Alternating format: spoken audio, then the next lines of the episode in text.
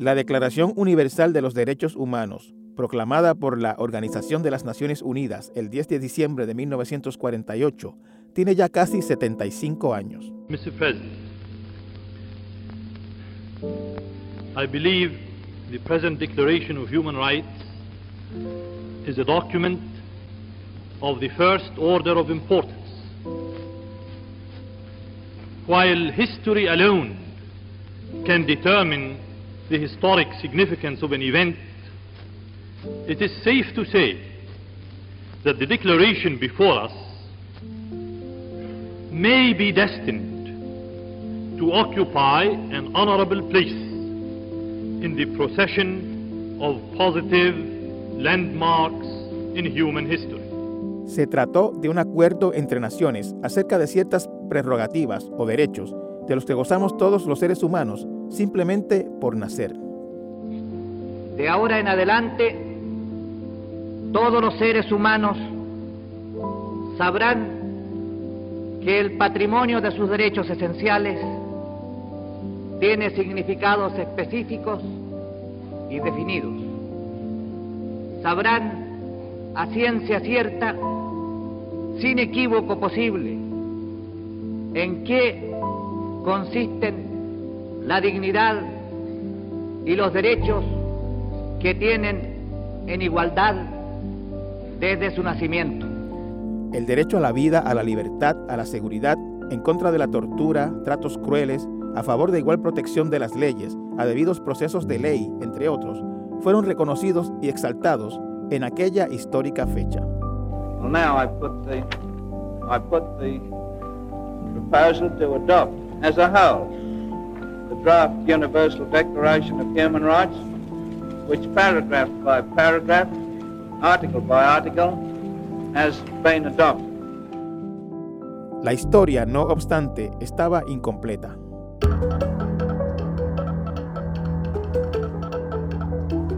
En las décadas transcurridas desde entonces, la humanidad ha acusado cambios dramáticos, el surgimiento del Estado policiaco, el crecimiento de la desigualdad, la degradación del ambiente, la persecución de las minorías sexuales, la corrupción. Esas y muchas otras amenazas más han puesto en jaque los derechos humanos de maneras que antes no eran ni imaginables. Puerto Rico, una colonia estadounidense carente de uno de los derechos más básicos, el de la autodeterminación, no está, por supuesto, exento de estos desafíos. Sobre ese importantísimo tema y su tangencia con Puerto Rico, conversamos hoy con Lisa Gallardo, directora de la sección de Puerto Rico de Amnistía Internacional, la principal organización de derechos humanos en el mundo. Hablemos entonces de derechos humanos en Puerto Rico.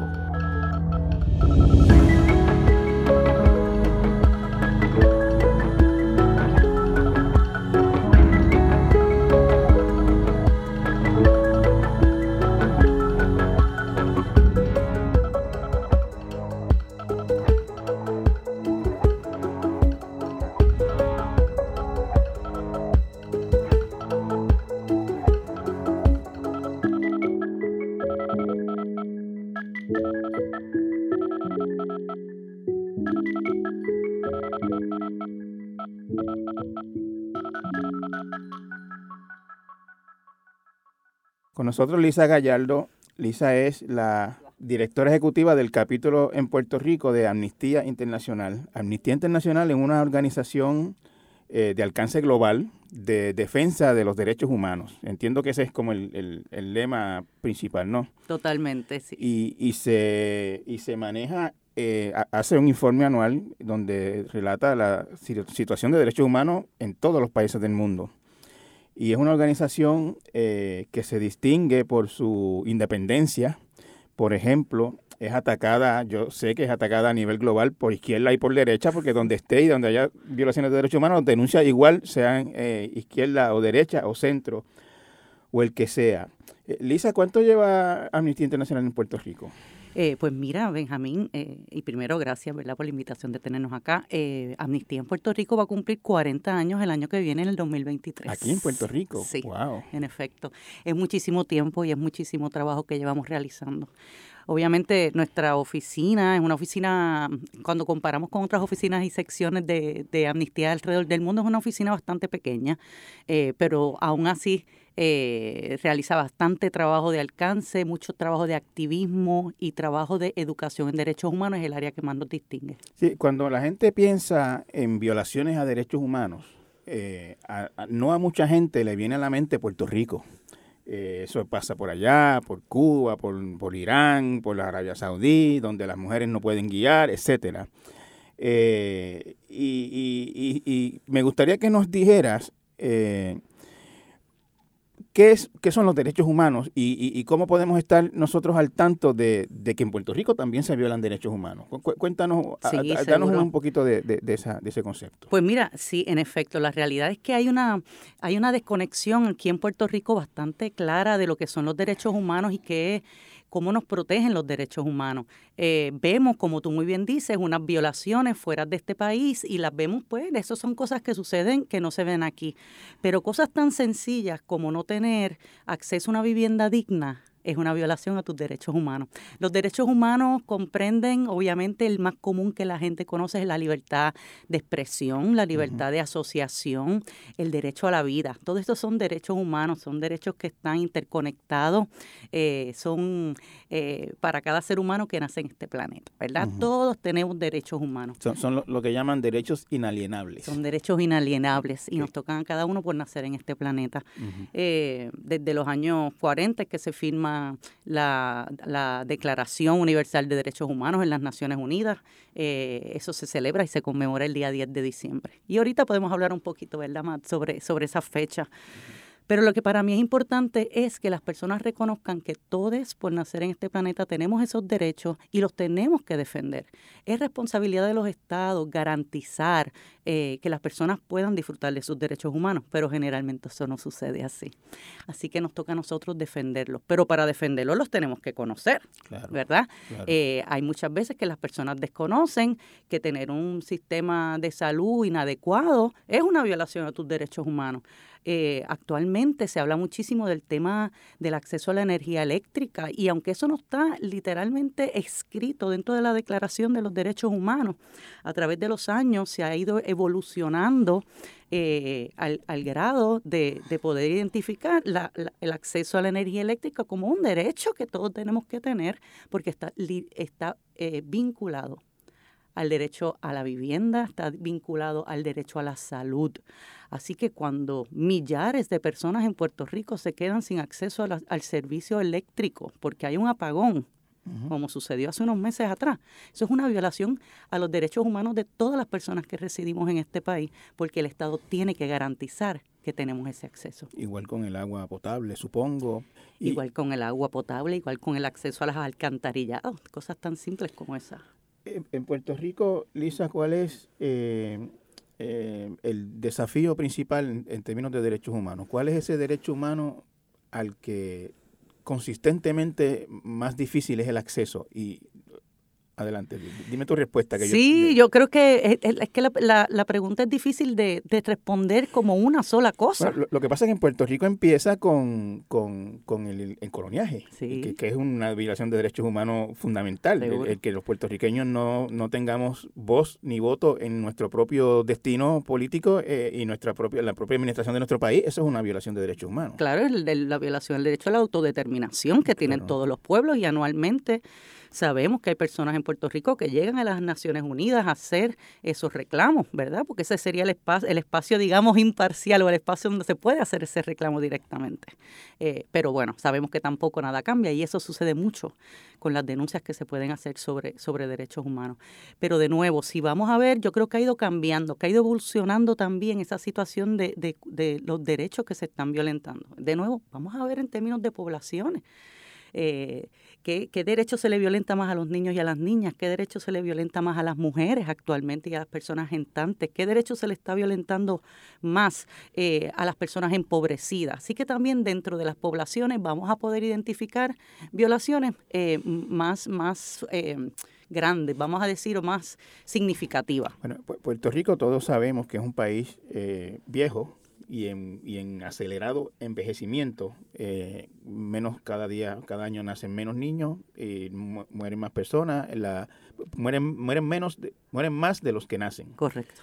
Eh, y, se, y, está, y ha ido aumentando a través de, la última, de las últimas décadas la edad promedio de Puerto Rico. En ese sentido, pues tenemos una amplia población de adultos mayores eh, ¿Cuáles son los desafíos de derechos humanos para los adultos mayores en el Puerto Rico de, hoy? Don Luis nos abrió las puertas de su casita de palomas, como jocosamente le dice, construida de trozos de madera y zinc, y como si no estuviéramos en el siglo XXI, allí la soledad, el peligro y la necesidad son más que evidentes, pues tampoco cuenta con los servicios básicos de agua y electricidad hace muchos años. Tiene que ser el acceso a la salud, el acceso a la vivienda. Eh, y eso, por ejemplo, ahora mismo nuestra sección de Amnistía Internacional está trabajando en recopilación de información eh, luego del huracán Fiona en la tormenta Fiona, porque cuando realmente nos impacta era una tormenta, luego, ¿verdad? Se te convierte en, en huracán, el país se queda sin luz y cuando no hay el servicio y el acceso a la electricidad en Puerto Rico, muchas de las personas que más se afectan son nuestras personas envejecidas.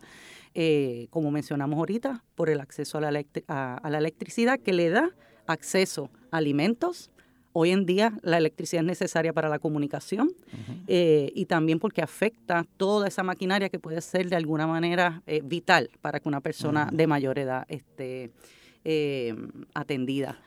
vamos a verlo de esta manera, a ver cómo, cómo se plantea desde la perspectiva de, Amnistía Internacional. viene una tormenta y derriba el sistema eléctrico. Eso es, digamos, inevitable. Eh, miles y miles de personas, yo no conocía la estadística, la conocí a raíz de Fiona, hay cerca de 40 mil personas identificadas como dependientes de aparatos eléctricos en sus casas. Es un montón de gente. Pues esas personas se quedan, obviamente si no hay electricidad, pues se afectan.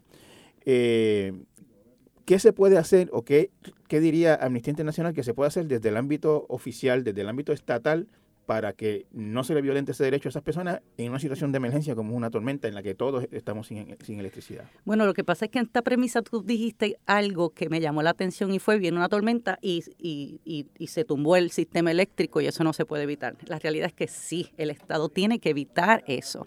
y, en muchísimos otros países hay huracanes similares, de magnitudes similares, y el sistema eléctrico puede caer por unas horas, podría caer por un día pero no por 11, Benjamín, no por 12 días. Y eso es una responsabilidad. 12 días en Fiona, en María, hubo gente un año. Por eso, yo también. Mis padres, por ejemplo, ¿verdad? Por traer un ejemplo cercano, eh, que viven en Calle, ellos le llegó la luz en abril después de María.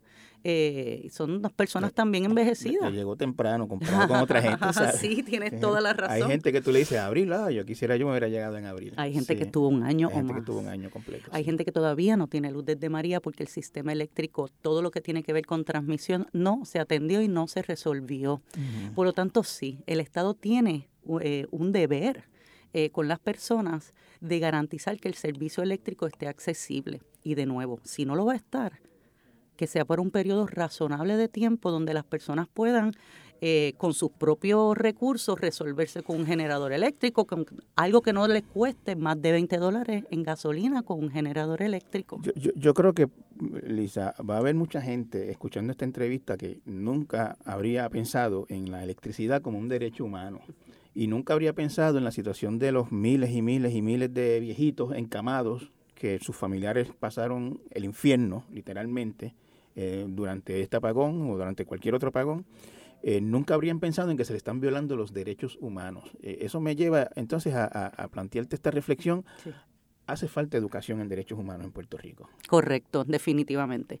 Eh, y esto es un elemento que Amnistía ha llevado a muchísimos países y aquí en Puerto Rico nosotros también lo estamos trabajando.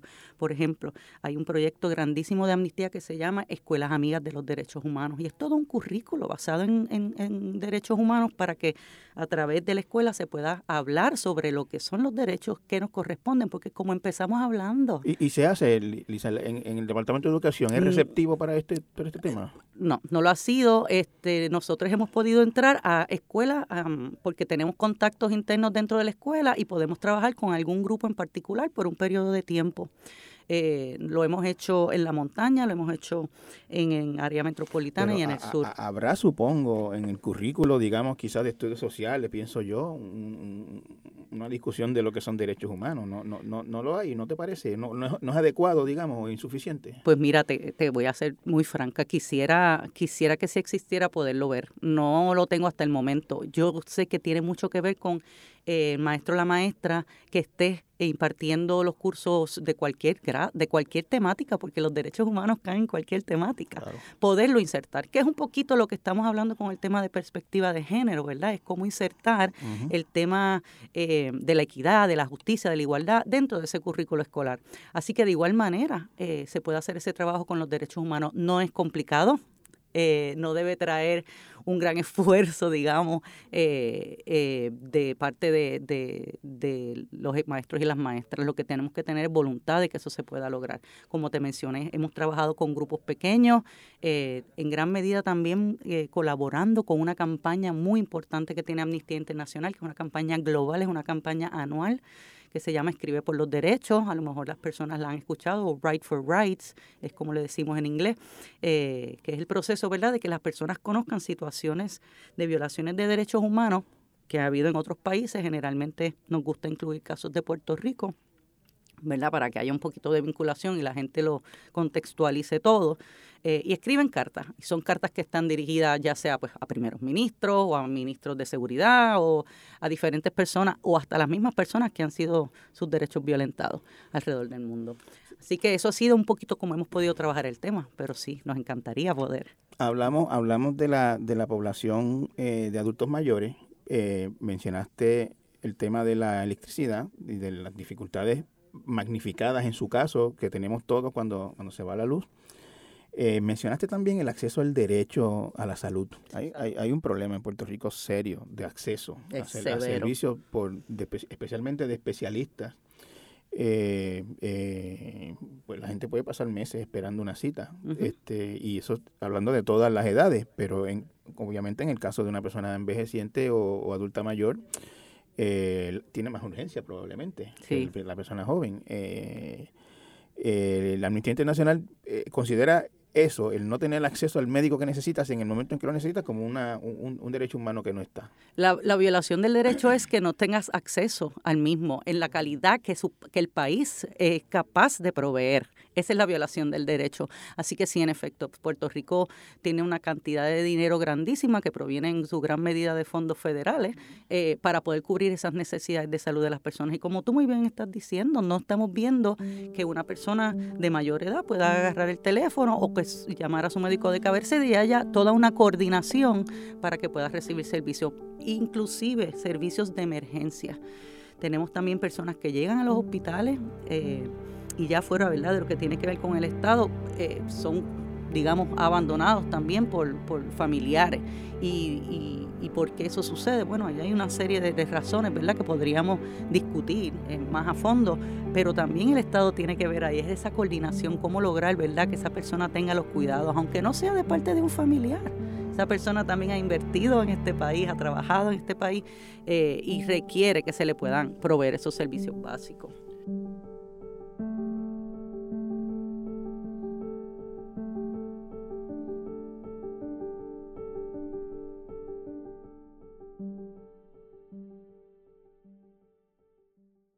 Sabemos que para nuestros escuchas es importante mantenerse bien informados. Por eso hoy les ofrecemos tres meses gratis en la suscripción mensual de El Nuevo Día.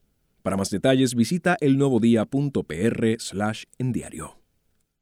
Lisa, en, en, términos de, de, la... mencionaste la educación con perspectiva de género. Esa es una batalla eh, eh, épica que se lleva en Puerto Rico hace muchos años ya. Yo he planteado en alguna columna que si se hubiese hecho desde la primera vez que se trajo el tema a la discusión pública, habría una generación ya educada en, esta, en, este, en este contexto.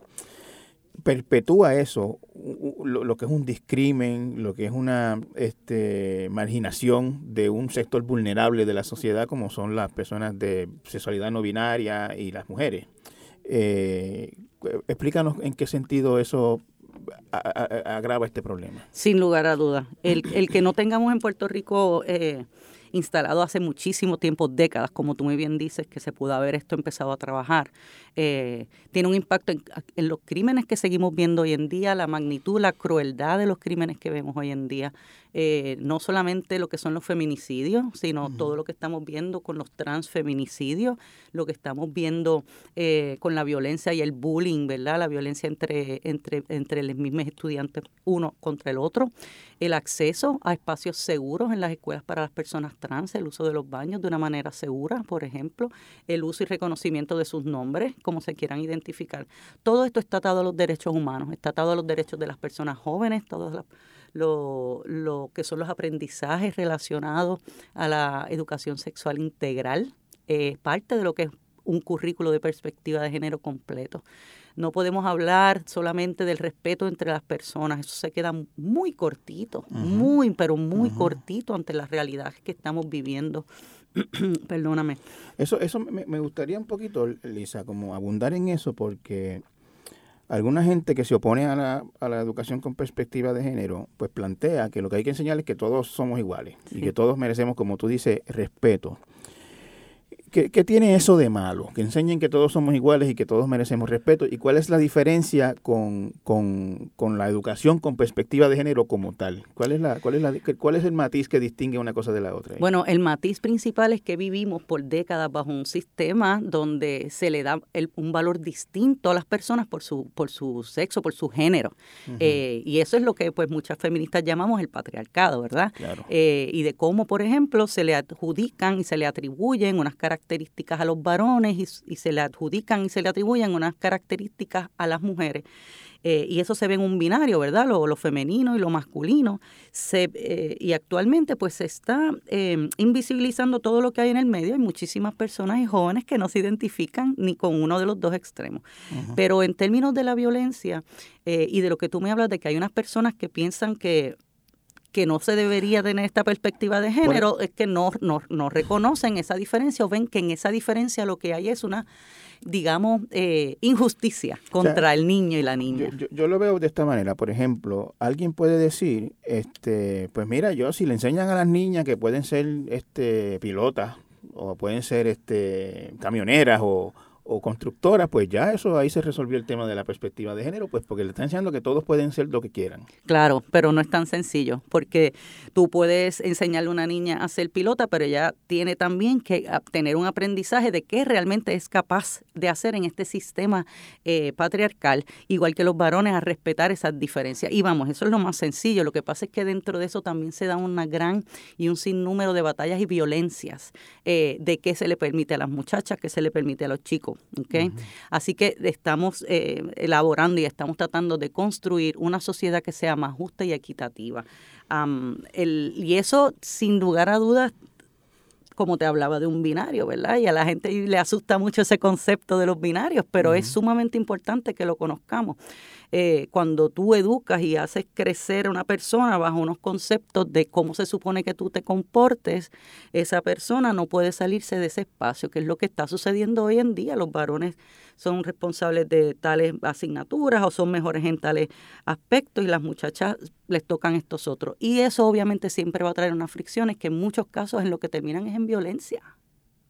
Es lo que estamos tratando de evitar. Me, mencionaste en algún momento las personas trans, eh, que a mi juicio es el grupo eh, de la población que menos con, el el que, el que menos se ha avanzado, diría yo, en, su, en la comprensión de, de, lo que son, de sus derechos, de lo que necesitan. Yo, yo que trabajo en, en periódico, Lisa, cualquier noticia o, o, asunto que uno publica de una persona trans, eh, digamos, Alexa, la joven trans asesinada, cuyo asesinato no ha sido esclarecido, y asesinada unas horas después de que fuera señalada en redes sociales como un hombre vestido de mujer, sátiro, etcétera eh, no, uno no puede hablar una palabra de una persona trans sin que salga alguien a responder, eso no es una mujer.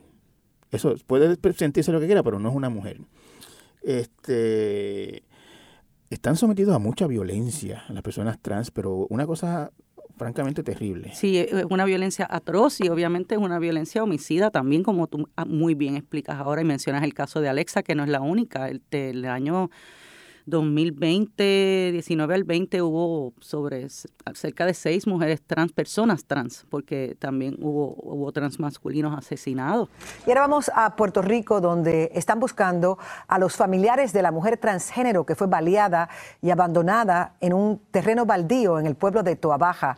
La última vez que la vieron fue en un restaurante de comida rápida, donde supuestamente causó incomodidad en el baño de mujeres, porque una mujer alegó que ella estaba fisgoneándola y tratando de verla desnuda, de ver sus partes íntimas, y donde fue objeto de toda clase de insultos. Esos videos eh, de la gente quejándose de cómo supuestamente la transgénero fisgoneaba en ese baño público fueron subidos a las redes y nueve horas después apareció muerta. Así que sin duda están viendo si hay una relación entre una cosa y la otra. Pero volviendo al tema de las, de las comunidades trans y, de su discrimen, es atroz. Y volvemos a lo mismo, es parte de ese sistema de lo que se supone que sea un hombre cuando nace y crezca y se desarrolle. ¿Qué se supone que sea? ¿Verdad? Y en la medida en que se violenta esa imagen, esa construcción que tenemos basada en ese patriarcado que por décadas nos ha mostrado y nos ha guiado en una sola dirección, eh, hay muchísimas personas que se sienten muy amenazadas con que haya eh, personas que no necesariamente responden a ese binario eh, de masculino y femenino. yo, yo, siempre me pregunto, a mí como hombre heterosexual binario, eh, ¿en qué me afecta, en, qué me amenaza mm. el que una persona que está sentada al lado mío en una oficina de un médico o en una oficina del gobierno sea una persona trans? y se identifique y viva acorde a un género que no fue el, el que que nació eh, o el que se le asignó al nacer. Eh, ¿Cómo se puede combatir eso? Porque, de verdad que este es un tema en que la gente siente que no se puede quedar callada. nadie pasa frente a un trans, o casi nadie, y se queda eh, impávido. Todo el mundo tiene que decir algo. Y, y, y, casi siempre, o en el 99% de las veces, derogatorio. Este, digamos, de burla, de cuestionamiento.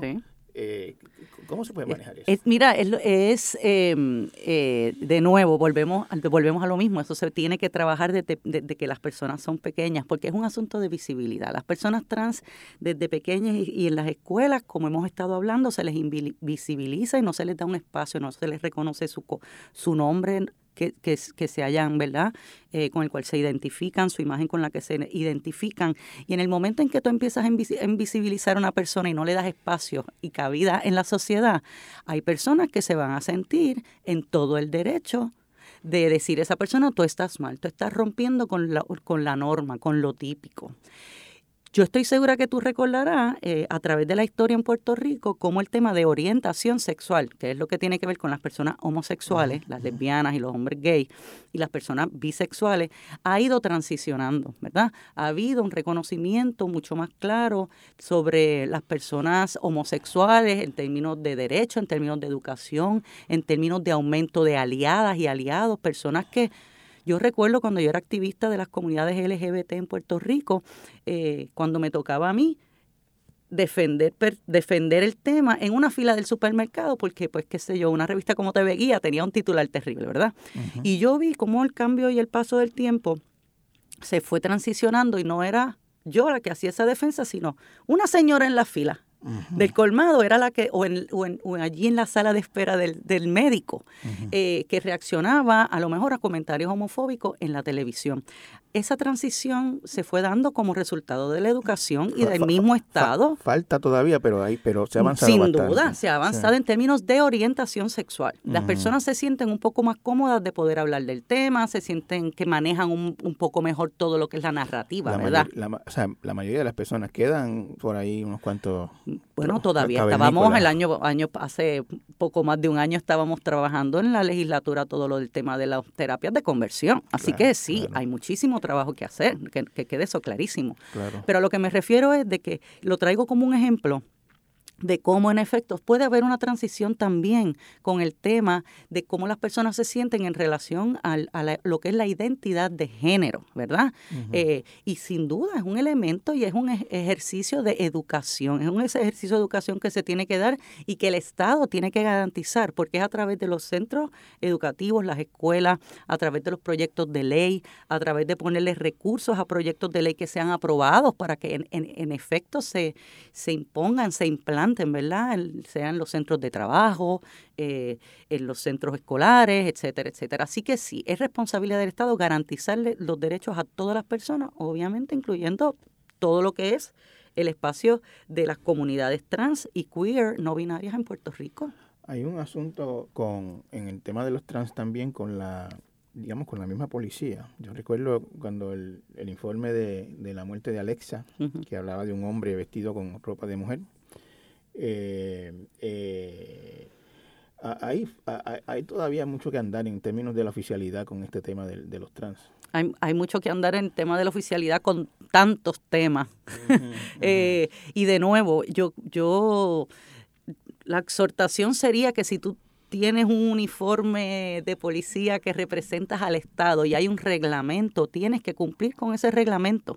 Eh, y, es parte del reglamento que no haya eh, eh, discrimen contra las personas independientemente de su orientación sexual. ¿Recibe la policía o incluso la gente en las oficinas de gobierno, los empleados de, que atienden público, hay digamos que tú sepas, entrenamiento, adiestramiento de sensibilización sobre estos temas, educación, para que cuando les llegue una persona trans no, no, no, no, no empiece el cuchicheo y la, y, la, risita ni nada por el estilo, sino que lo atiendan como una con la dignidad que merecida. Te puedo, te puedo informar que hubo muchísimos de estos adiestramientos a la policía, no solamente estatal, sino también a nivel municipal. Eh, hace varios años atrás. Me, me, estuve y recuerdo haber participado de unas reuniones luego del asesinato de Alexa con, gente del Departamento de Justicia Federal, eh, también buscando orientación para poder realizar adiestramientos. Eh, dentro de todo lo que era el sistema, no tanto federal exclusivamente, sino también estatal, para, para tener un mejor manejo sobre el tema de las personas LGBT, QI en este caso. ¿Qué sucedió posteriormente?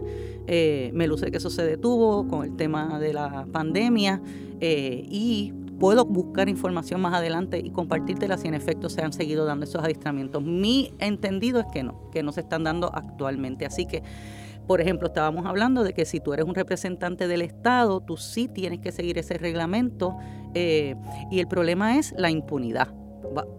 Y eso pasa con todos los temas de derechos y violaciones de derechos que se cometen eh, desde la Policía de Puerto Rico. No solamente eh, lo que son las homofobias y transfobias verbales, eh, sino el, trato a estas personas cuando son víctimas del crimen, ellas y poder, y ellos y ellas para poder, ¿verdad?, hacer denuncias y querellas y que se les tome en cuenta esas querellas, violaciones contra las mujeres cuando son sobrevivientes y personas sobrevivientes de, violencia de género que llegan a un cuartel a hacer una denuncia, cuando estas personas son violentadas por la misma policía que se trate a estas personas con la misma eh, eh, fuerza y con la misma rapidez que se trataría, ¿verdad? Cuando el acto es cometido por un policía o por una persona de la sociedad civil.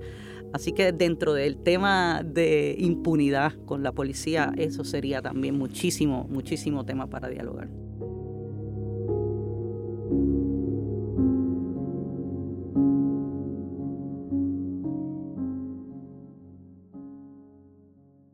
Parecen ríos las calles de Juanamatos, un barrio del pueblo costero de Cataño. Pero el peligro no detuvo a esta pareja que se atrevió a superar todos los obstáculos, ansiosos de ver en qué condiciones quedó su hogar. Todo está destruido, mira para allá la calle. Tras un largo camino encontraron lo que más temían, una casa destrozada. La impresión fue tan fuerte que no pudieron contener las lágrimas. Mi primera vez que veo mi casa destruida. Nos quedamos en la calle me siento muy, muy, muy triste porque ahora mismo no tenemos dónde meternos. O ya la casita se nos fue. Mencionaste al principio de, esta charla un tema que no quiero dejar pasar. Mencionaste el derecho a vivienda eh, digna como un derecho humano. Sí. Eh, hay problemas con con, con la, el cumplimiento con, con, el respeto a ese derecho en Puerto Rico? Muchísimo, muchísimo. De hecho, yo creo que todos podemos recordar cuando el huracán María, cuando había esa imagen, hubo una, una, forma de expresarlo eh, que yo leí que siempre me conmovió mucho y fue cuando todas las hojas se van y tú puedes ver, ¿verdad?, la verdadera pobreza en Puerto Rico. Y yo creo que mucha de esa pobreza realmente se puede ver en, en términos de la vivienda de las personas. Eh, cómo vivimos, dónde vivimos, dónde nos dan permiso para mudarnos, dónde nos dan acceso a electricidad y agua para poder montar una casita. Eh, así que en Puerto Rico miles de personas viven bajo, bajo, condiciones de pobreza inmensa, que también conocen los índices de pobreza de este país. Claro y donde esas personas residen. Por ejemplo, zonas inundables. En Puerto Rico estamos viendo un problema inmenso con caen tres gotas de lluvia, cinco o seis gotas de lluvia y es aún peor. Decenas de miles de familias viven en zonas inundables. En, zonas inundables de Puerto Rico o que por lo menos, o el, que el acceso a su vivienda es por un, por un puente o por un, vamos, por un área donde hay un río y hay un puente que está mal construido. Pero bueno, volviendo al tema de la vivienda. El tema de la vivienda requiere que tú estés en un lugar donde tengas acceso a electricidad, que tengas acceso a agua potable y alcantarillado. ¿okay? No puede ser un, no debería ser un lugar inundable, debe ser un lugar que se vive en comunidad. Eh, y eso son cosas que tenemos que revisitar en Puerto Rico. Las personas, todavía tenemos personas viviendo en condiciones infrahumanas en la isla luego del huracán María y previo a eso. Eh, luego de reconocer que hay miles de miles de miles de dólares que pueden llegar a las personas para para, para que su vivienda sea digna, tener un techo que no gotee, tener acceso a electricidad en esa casa que no tenga fluctuaciones de electricidad que vayan a dañar tus enseres eléctricos. Estos son elementos que hoy en día se están considerando como parte de los derechos humanos. Personas que todavía tenemos viviendo bajo toldos, yo creo que eh, Había como cerca de 10.000 cuando llegó Fiona. Por eso, o sea, ¿cómo e, eso es, es inaudito? No lo podemos, es que no lo podemos permitir, no lo podemos permitir. Y, y, y desde la comodidad y la complacencia en la que vivimos muchos con algunos privilegios o con muchos privilegios, eh, pues dejamos pasar que estas cosas estén sucediendo aquí mismo en nuestra tierra. Sí, Lisa, yo, yo te hago esta pregunta de esta manera porque yo eh, conozco mi audiencia, no conozco la audiencia, no conozco cómo piensa mucha gente en Puerto Rico. Y habrá gente oyéndote y diciendo, pero bueno, cada cual tiene la vivienda que puede pagar. Si trabaja, tiene una mejor vivienda. Este, si, si hubiese ahorrado, si hubiese estudiado, si hubiese nacido en otra familia, ¿sabe? Hay de todo tipo de justificación. Eh, ¿qué, ¿Qué se le dice a una persona que cree que una persona adulta mayor eh, vive en una casa que se está cayendo en canto eh, porque quiere o porque no hizo ciertas cosas diferentes durante su vida. Sí, pues mira, sería importante también decirle a las personas que eh, es típico que, que le, le, pongamos la responsabilidad a las personas sobre su condición de vida, ¿verdad? Su situación de vida. la realidad es que las personas pobres. La pobreza es, sumamente difícil salir de la pobreza. La pobreza es un círculo. Eh, y por la cantidad de recursos que hay que poner alrededor de esa persona para que pueda movilizarse de la pobreza a otro estado de vida es responsabilidad del gobierno y obviamente del individuo y de toda la sociedad es responsable de eso. Así que no podemos identificar a esa persona exclusivamente como la responsable de su situación de vida. Eh, no es tan sencillo. Y yo creo que es importante que las personas reconozcan eso, ¿verdad? Eh, no es como que busque un trabajo y ya. Si no tengo acceso a, transportación, si no tengo acceso a cuidado de niños y niñas, de mis hijos y de, mis hijas, si los empleos que me ofrecen son empleos part-time, sin ningún beneficio, sin cuidado de niños, las personas no necesariamente pueden salir de, de sus hogares. Y en la medida en que tú no tienes esos ingresos y esas protecciones, ¿verdad?, eh, que garanticen una vida digna, pues tu hogar va a tener también un reflejo ahí. Si a tu hogar, por ejemplo, un huracán le lleva el techo, pues partiríamos de la premisa de que FEMA puede apoyar con unos dineros.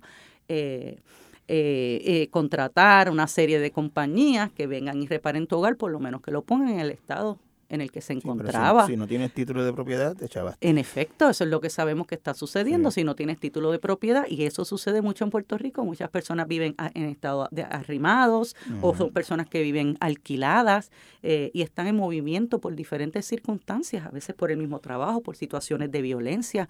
Eh, así que estar en un lugar por un periodo de tiempo largo, poder adquirir un- una vivienda para las personas en Puerto Rico con un nivel de pobreza tan alto es, es realmente una injusticia de que no lo, se les exige eso a las personas. O sea, en, en, en, pocas palabras, la persona no es culpable de que, de que no le, no le respondan, no, le cumplan sus derechos humanos, de que le violen sus derechos humanos.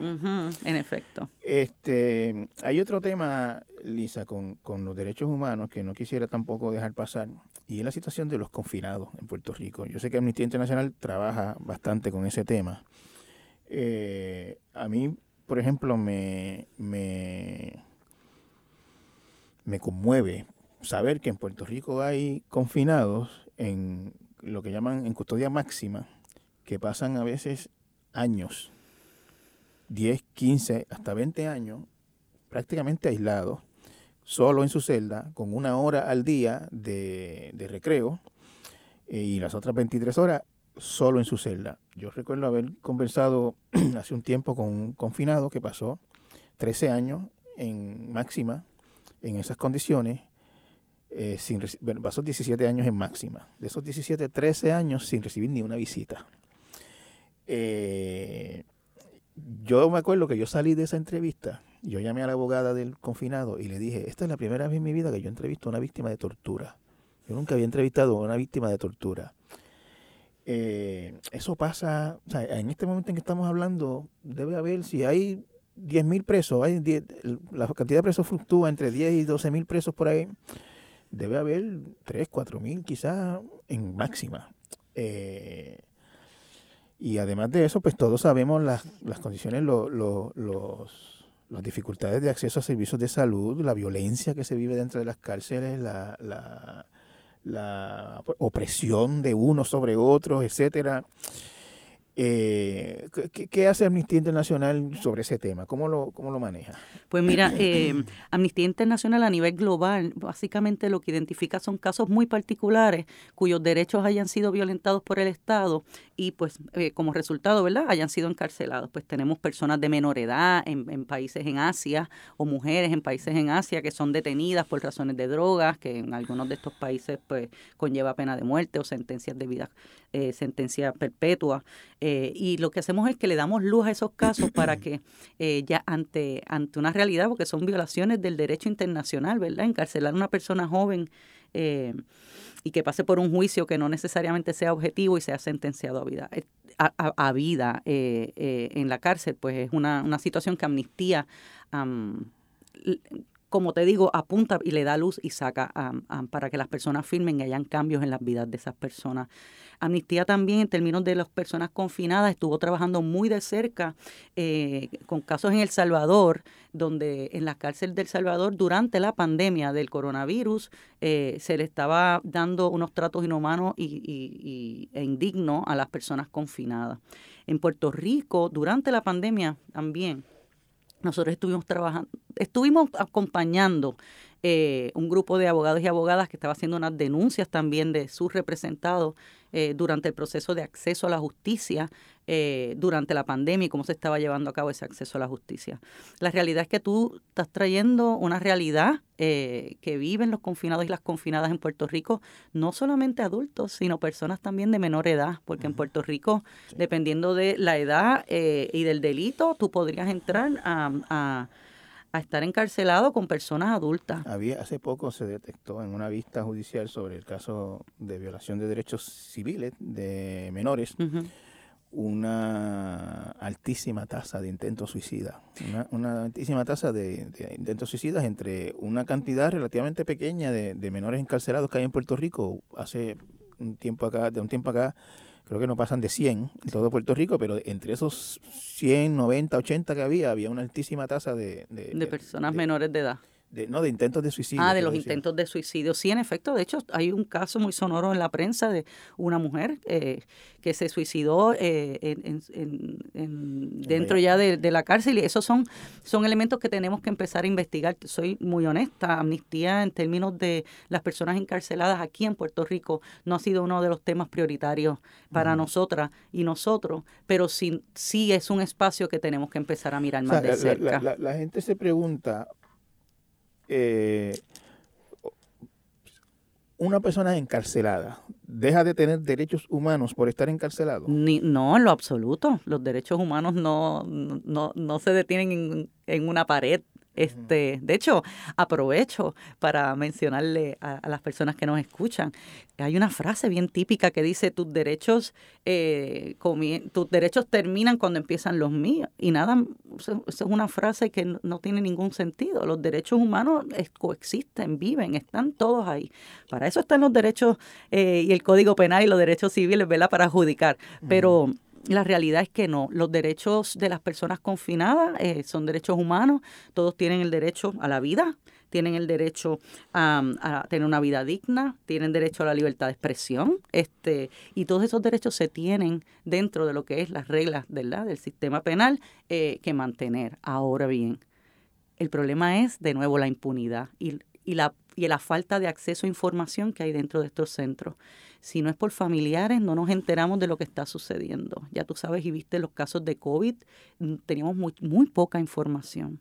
Y si tomamos como referente la sociedad civil, la sociedad en general, ¿verdad? Como un macro, y vemos y pensamos que las cárceles son un micro de lo que está sucediendo allá, todos los males que nos están aquejando como sociedad se tienen que estar manifestando con las personas encarceladas, pero con el agravante de que son personas que no tienen eh, eh, control sobre sus alimentos, no tienen control sobre dónde duermen, no tienen control sobre a qué hora eh, se ejercitan, no tienen control absoluto sobre su vida. Así que hay que, hay que, hay que mirar mucho más de cerca lo que está pasando en las prisiones en Puerto Rico. Lisa, eh, hay muchos temas relacionados al, al- al asunto de los derechos humanos en Puerto Rico. Lamentablemente, por, por cuestiones de tiempo, no podemos, no podemos pasar sobre todo. Pero yo, yo salgo de esta charla contigo un poquito con la idea de que, de que nos falta mucho por aprender sobre este tema. Que vemos frente a nuestros ojos violaciones de derechos humanos todos los días y no las reconocemos como tal. Se me ocurre también, por ejemplo, no, no- lo, lo tocamos muy someramente, el tema del derecho a la educación. Este, en Puerto Rico, pues hay miles de niños que se les hace difícil educarse, a pesar de lo extraño que nos pueda parecer. Uno suma una escuela con ratas aquí, una escuela con columnas cortas allá, una escuela sin luz en el otro lado, y, y las sumas todas y, y- y son es un problema grande. Este, el acceso a la salud que tú mencionas, que, que mencionamos, del que hablamos un ratito, este, los inmigrantes, los inmigrantes sin, sin documentos son tratados en Puerto Rico de una manera muy, muy terrible. Este, me rompe el alma la gente que llega de Haití con la situación que está viviendo Haití y sencillamente los montan en un avión y los llevan de vuelta. En efecto. Y aquí en esta misma eh, eh, eh, podcast, eh, un, un líder haitiano me dijo, eso es como cometer un asesinato. Tú Ujú. llevar una persona de vuelta a Haití con, la, con la deuda que adquirió para tratar de salir de allí, llevarlo de vuelta allí, es condenarlo, sentenciarlo a muerte. Correcto. Este, resumiendo, a- a- a- hay mucho que aprender, hay, hay mucho por, reconocer, hay mucho que ver, y- y- y yo siento que cuando la gente diga, caramba, esto es una violación de un derecho humano, nadie debería pasar esto por, por más malo que sea, aunque sea un asesino, aunque sea una persona pobre, aunque sea un borracho, aunque sea alguien que la policía lo agarró este, robando un banco o lo que sea, eh, todo el mundo tiene derechos humanos y me parece como que no los reconocemos como tal. En efecto, y eso es lo que sucede, por eso es que ese, ese inicio que tuvimos de conversación, la importancia de que las personas nos eduquemos. Y yo creo que exhorto, ¿verdad? Y aprovecho el espacio para que esas personas que nos están escuchando visiten la, la página de Amnistía Internacional. Eh, nosotros tenemos una página local, amnistiapr.org, y ahí hay muchísimas maneras en cómo uno puede accionar no solamente aprendiendo sobre lo que es en los derechos humanos. Mira, tú mencionaste el tema de inmigración, el tema de educación, hemos hablado de salud, hemos hablado de vivienda, no hemos hablado de justicia climática y los derechos humanos. ¿okay? No hemos hablado sobre el derecho a la libertad de expresión que en Puerto Rico se violenta constantemente. Justicia climática, para el que no lo entienda, eh, eh, es la que es, es la que la, la ausencia de la cual sufren las personas que por cuestiones de maltrato con el ambiente, pues todos los que viven, o sea, los que viven en zonas inundables, no todos se mudaron sabiendo que era una zona inundable o siendo inundable cuando se mudaron hicieron una construcción en otro sitio y convirtieron esa zona en inundable. En efecto, y eso es parte de lo que son los efectos es sobre los derechos humanos del calentamiento global, ¿verdad? Tenemos huracanes mucho más, más terribles, más fuertes, tenemos eh, el aumento de los niveles de las aguas, todo esto tiene un impacto y, y, y, y, hay campañas en amnistía dirigidas, por ejemplo, a proteger defensores y defensoras del ambiente, eh, que en el caso de las personas indígenas, que para nosotros nos parece algo también súper distante, pero están ahí tan cerca como nuestros nuestros hermanos y hermanas de América Latina, que son de pueblos originarios que se dedican a defender eh, los ríos y las tierras en contra de la minería, etcétera. Tenemos que defender esas, a esas personas y tenemos que garantizar que tengan una vida digna y que puedan seguir siendo defensoras y defensoras. En Amnistía Internacional tenemos una campaña actualmente eh, eh, en la región de las Américas eh, que se llama Soluciones Vivas. y esto está ligado completamente al tema de justicia climática, ya que eh, estamos tratando de tener una transición justa de la quema de fósiles, ¿verdad? Pues a, energía limpia. Eh, el problema es que, por ejemplo, queremos tener pues eh, sistema de batería y entonces hay una minería de, de, litio que está teniendo un impacto sobre las personas que residen en esa zona. queremos en Puerto Rico, por ejemplo, tener pues algo menos dañino que la quema de carbón y la quema de, de, de, bunkers, sí, o gasolina para producir energía y queremos adquirir gas. Pero eso también tiene un impacto bien grande en las comunidades, ¿verdad? Del área de Cataño, etcétera. O sea, las transiciones tienen que ser justas. Eh, la transición no puede ser a cuesta eh, eh, y a la espalda de personas pues empobrecidas o indígenas que viven cerca de estos espacios. mencionaste, y, quiero tocar este tema antes de terminar, porque no, no, se nos, pasó le pasamos por encima y es muy importante. Mencionaste eh, amenazas a la libertad de expresión en Puerto Rico. Sí, Cuéntame. sí, sí, El tema de libertad de expresión en Puerto Rico lo tenemos que estar defendiendo constantemente. Eh, estamos en épocas de... ¿A, quién se le viola la libertad? Se le viola el derecho a cualquier persona que se quiera manifestar. La realidad es que las personas, eh, una persona tiene una queja sobre algo que le está sucediendo, algo que le incomoda en su comunidad, que puede ser tan sencillo como vamos a dragar un río o están construyendo en un área marítimo terrestre, o están violentando los derechos de las personas LGBT, o las mujeres están siendo víctimas cada vez más del tema de violencia de género y esa persona no tiene acceso a medios de comunicación como tengo yo aquí contigo. Esa persona no puede ir a la televisión y lo van a entrevistar, la van a entrevistar. Así que esa persona va y se manifiesta en un lugar. Generalmente eso provoca un movimiento comunitario y demás personas que dicen, ay, eso me está pasando a mí también y se unen. Eh, y esas manifestaciones que tienden a ser pacíficas en Puerto Rico no están exentas de que el Estado entienda que tiene que llevar a una serie de personas, policías, a proveerle seguridad a esos manifestantes. Ese es el que lo que se supone que haga el Estado, ¿verdad? Garantizarle el derecho a las personas a que se manifiesten. Pero muchas veces esa manifestación se ve amedrentada porque hay más policías que manifestantes. ¿ok? o porque hay eh, eh policía eh, eh, en vestuario de, de, de, cascos y retrotenes, cuasi, robo, cuasi militar. Gracias. Eso es una excelente palabra para definirle. En una manifestación pacífica frente a la fortaleza, digamos. En Puerto Rico se viola constantemente este derecho. Eh, pronto, ya el año que viene, mayo 1, es uno de esos días donde vemos estos despliegues inmensos de, de la policía de Puerto Rico frente a las personas manifestantes. Eh, así que Amnistía precisamente tiene un grupo de observadores, un grupo de personas observadoras que va a manifestaciones, estamos identificados, lo hacemos en alianza con organizaciones como Brigada Legal Solidaria, el Colegio de Abogados y Abogadas tiene observadores, American Civil Liberties Union tiene observadores y nos hemos dado cuenta que tiene un efecto eh, en términos de que las policías se mantengan en un espacio y no eh, incurran en violencia contra las personas manifestantes. Otro, otro tema de derechos humanos que la gente no reconoce como tal. La gente cree que es normal que en una protesta de 50 vecinos de un barrio que, que, que le van a poner una antena, digamos, pues esté la fuerza de choque allí en la esquina, lista para entrar en acción. Sí. Lisa, muchas gracias por tu tiempo y por esta charla tan, tan, tan ilustrativa, tan iluminadora. Te agradezco la charla y te agradezco tu trabajo y el trabajo de Amnistía Internacional. Muchísimas gracias a ustedes. Estoy muy, muy contenta de estar aquí y hablar sobre este tema que me apasiona.